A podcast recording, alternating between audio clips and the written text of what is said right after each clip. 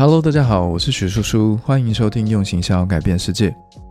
今天我要跟大家分享一个小时候的故事。在小时候呢，我曾经做过一件很蠢的事情，很蠢很蠢。就是有一天呢，瓦工给我跟姐姐一人一个铜板，他给五块钱，给我姐姐十块钱，然后呢，我们两个人就去杂货店买零食，一个人买了一包乖乖。我喜欢吃咸的五香口味，那他应该是买椰子口味吧，因为我的个性比较急，抢在前面排队这样。然后我姐姐也让我，让我先跟老板结账。那时候的乖乖一包五块，我就把我的五块钱给老板，兴高采烈拿走一包乖乖，然后抱在手上，想要赶快回家吃。那轮到我姐姐结账的时候呢，我姐姐她把她的十块钱拿给老板，老板就把我刚刚的五块钱找给我姐姐。我看到自己的五块钱呢，到了姐姐的手上，我竟然就开始嚎啕大哭，是不是很好笑？然后我姐姐为了安抚我呢，就把她手上的五块钱跟乖乖全部都给我。没错，这就是一个三岁小孩的智商，而且完全不记得这件事情，是在十几年后吧，一个家庭聚会当中呢，他告诉我的，然后他也把这件事情告诉全部的家人，所有人都哄堂大笑。乖乖这个品牌在全台湾人的心中，应该至少都有一个像这样充满回忆的故事吧。故事说完，回到这一集 podcast 的主旨，我们来看看乖乖是一个怎么样的品牌呢？你可能跟我一样也想象不到，乖乖的第一代其实是承接了爸爸的药厂。药厂在当时可能也没有什么不好，只是乖乖的创办人廖先生他并没有那么喜欢生产药品，就想要自立门户。台湾其实还有另外一个蛮知名的食品公司，也是跟乖乖一样从药厂起家的，它叫做维大利。我先简短的讲一下维大利好了，因为有一天维大利的创办人他想要吃维他命，但是一时找不到水，于是就用汽水来搭配维他命，没有想到维他命掉到汽水里面，出现了很鲜艳的颜色，这就成为他创造维大利的灵感。那大家可能也有听过。可口可乐原本是感冒糖浆或者是咳嗽药水的配方，那是因为有一个药剂师，他认为卖碳酸饮料可能比卖药赚钱，就把配方里面的骨科液还有酒精拿掉，然后发明了可乐。那乖乖为什么会想要从药厂转型成食品呢？我看到一则报道是说，他当时呢刚生了一个女儿，这种初为人父的感觉，我大概可以理解，就是当你的生命当中。突然出现了一件让你很烦恼又很重视的事情，你会把你的生活重心呢挪动一部分到他的身上，然后也随时关注着这个可爱的小生命，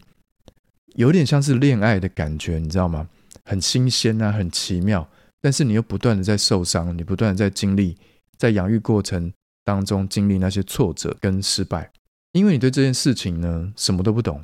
你第一次生小孩，你把他所有的精力都放在他身上。所以当时乖乖的创办人，他就很有可能是在生完小孩的这个状况下，也开始思考说，药厂是不是他很喜欢的一种生意形式。所以他最后成立一家食品公司，专门生产给小朋友吃的零食跟饼干。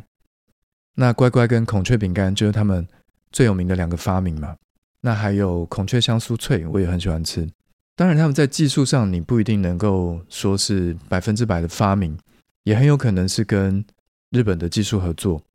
因为他们家原本就是授权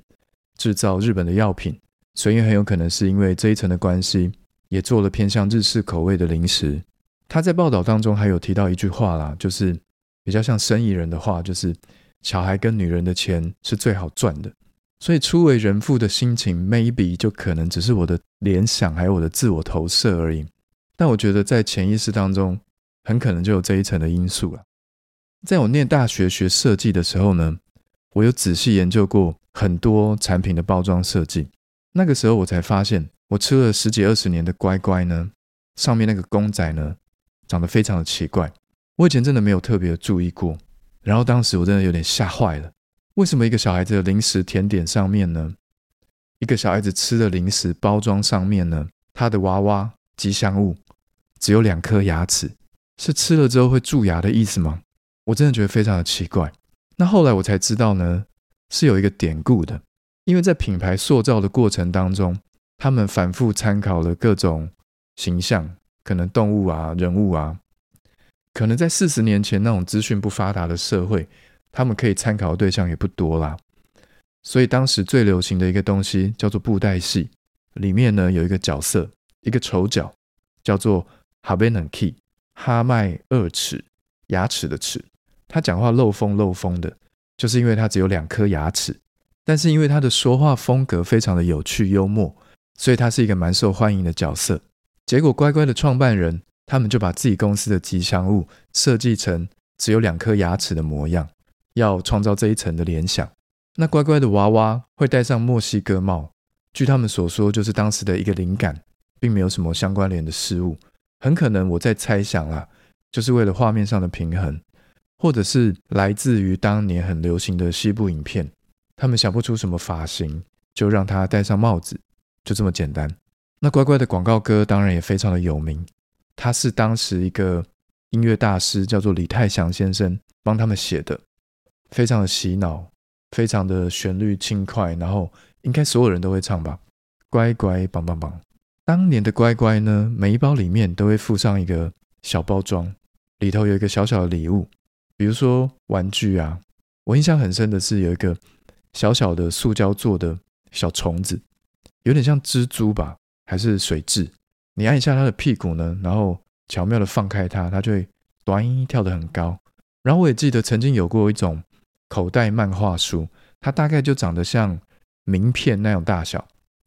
然后装在一个小小的塑胶袋里面，避免跟食物污染。这样，那每一包里面的漫画书的故事都不一样，那它就会吸引小朋友一直想要去买，一直想要看那些故事。那讲到这点，你可能会联想到现在的食玩也是一样的概念。乖乖的创办人他在报道里面有说过，就是在当时为了要去迎合小朋友的需求。他们真的动了非常多的脑筋，然后也到国外去，在日本买了非常非常多的玩具回来当成乖乖的参考。虽然说我现在回想起来，那些附赠的东西，它可能在品质上面都有点粗糙，因为一包才五块，你还要包装，你还要附送一个小玩具，现在想起来都会觉得有点廉价的感觉。但是那些小东西也真的替我们的童年带来非常多的回忆。乖乖呢，在创办的当时，他们透过各种努力去创造一个品牌，我觉得应该就是小朋友心中的神哦。而且他们不断的创新，这样的精神真的很值得我们去学习跟参考。而且呢，不晓得你有没有注意过，在零食界来说，乖乖其实是一个相对健康的产品。第一个是因为它不是油炸物，所以它相对的就是热量不是那么高，然后也不会那么的馊，台语的燥。那原料呢？你翻到包装的背面或是成分表上面看一下，它就没有像洋芋片啊，或者是芝多斯那一类的零食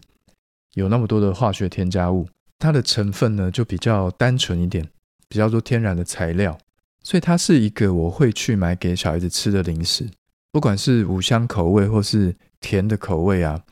它的成分都相对的比其他零食都还要单纯。那我觉得这是在。几十年前的社会，甚至是现在，都算是一个蛮难得的事情。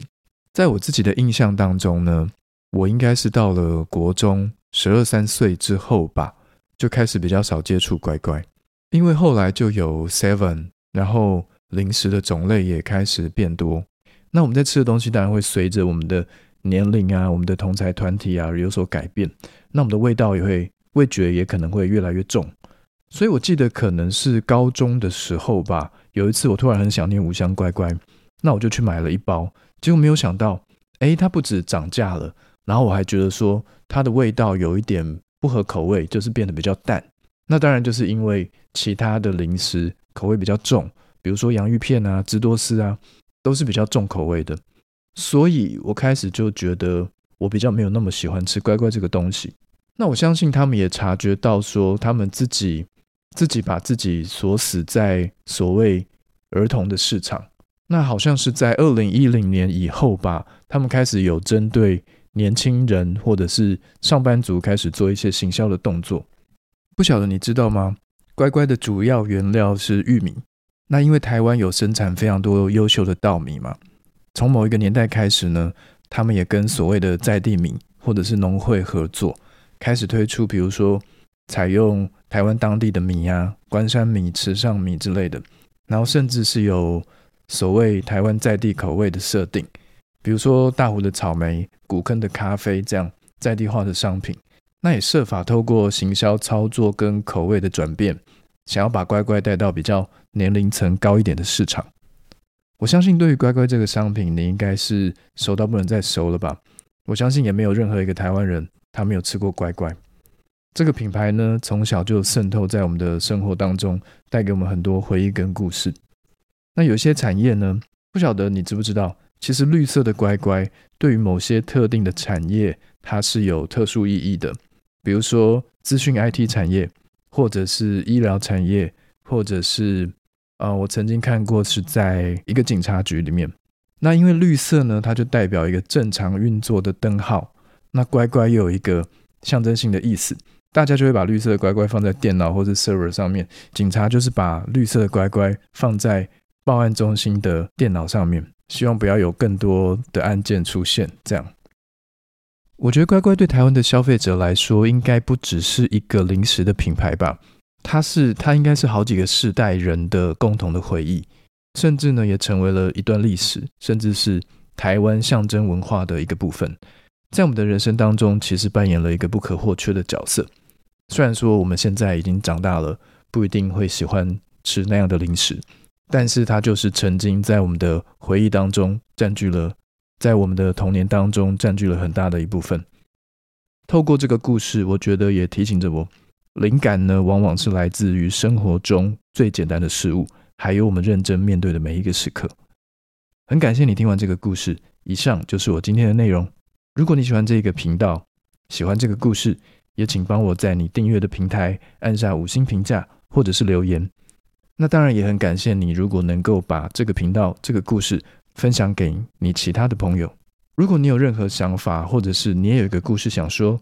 希望我透过这个平台帮你说出来。你也可以在我的 IG Uncle Joes Uncle 点 J O H S 留言私讯给我，很感谢你的收听，我们下次见喽。